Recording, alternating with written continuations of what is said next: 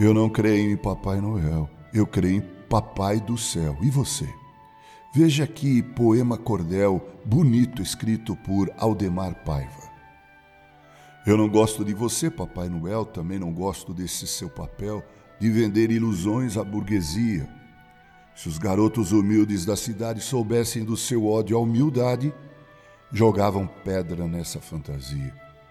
Você talvez nem se recorde mais. Cresci depressa, me tornei rapaz, sem esquecer, no entanto, o que passou.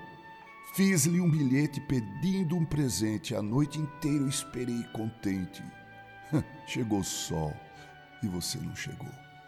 Dias depois, meu pobre pai cansado trouxe um trenzinho feio, empoeirado, que me entregou com certa excitação.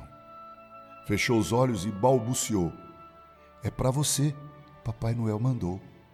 E se esquivou contendo a emoção.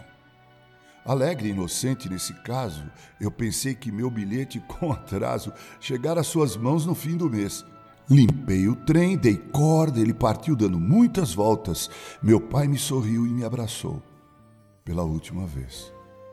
O resto eu só pude compreender quando cresci e comecei a ver todas as coisas com realidade.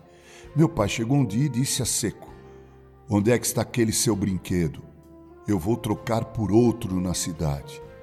Dei-lhe o trenzinho, quase a soluçar, e como quem não quer abandonar um mimo que nos deu, quem nos quer bem, disse medroso: O senhor vai trocar ele?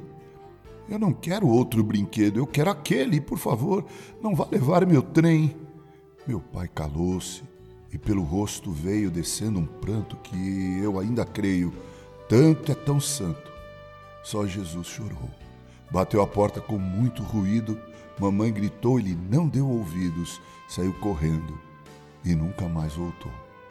Você, Papai Noel, me transformou num homem que a infância arruinou, sem pai e sem brinquedos. Afinal, dos seus presentes não há um que sobre para a riqueza do menino pobre que sonha o ano inteiro com o Natal. Meu pobre pai doente, mal vestido, para não me ver assim desiludido, comprou por qualquer preço uma ilusão e num gesto nobre, humano e decisivo. Foi longe para trazer-me um lenitivo roubando o trem do filho do patrão. Pensei que viajara, no entanto, depois de grande, minha mãe, em prantos, contou-me que fora preso e, como réu, ninguém absolvê-lo se atrevia.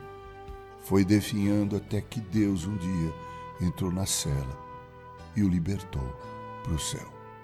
Com carinho, Reverendo Mauro Sergio Aiello.